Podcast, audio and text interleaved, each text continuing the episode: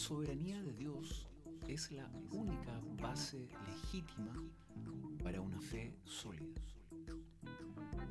Aunque algunos dicen que tienen fe sin creer en la soberanía de Dios, una investigación de tales personas revela que su fe está puesta en alguna capacidad humana.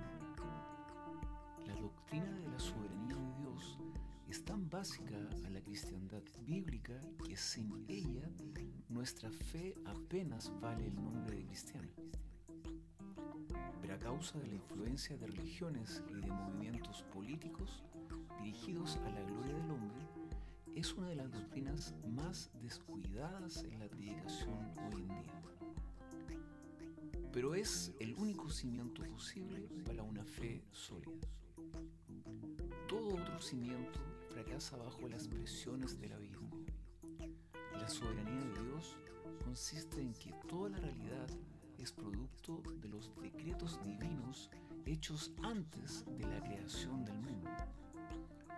Esto quiere decir que Dios está en control de todo lo que pasa, sea bueno malo.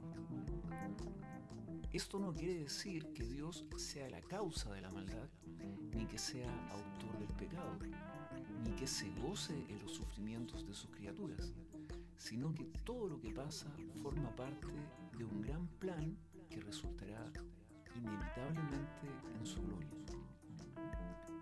¿Por qué decimos que es la única base válida para la fe cristiana? Primero, solo un Dios soberano puede garantizar sus promesas. Si no controla todo, no podemos confiar en Él para la salvación, porque tal vez algo le impediría salvarnos. ¿Es lógico confiar en un Dios que no controla todo? Segundo, si Dios no fuera soberano, sería imposible sacar las lecciones espirituales de los eventos de nuestras vidas. Sería imposible saber si Dios está enseñándonos algo o si los eventos de la vida son meras casualidades. Igual sería tener fe en la suerte que confiar en Dios.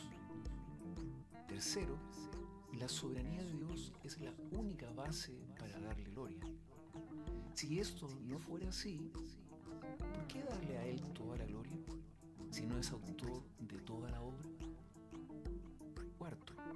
Es la única base para la oración. ¿Para qué orar a un Dios que no es soberano? Si Él no está en control de todo, quizás no pueda contestarnos. Hay cuatro fundamentos bíblicos para creer en la soberanía de Dios. Y estos siguen un orden lógico. Uno, los atributos divinos de omnisciencia y omnipotencia. Voluntad inmutable de Dios. Tres, la realidad es producto de los decretos divinos. Y cuatro, Dios es dueño de todo y por lo tanto.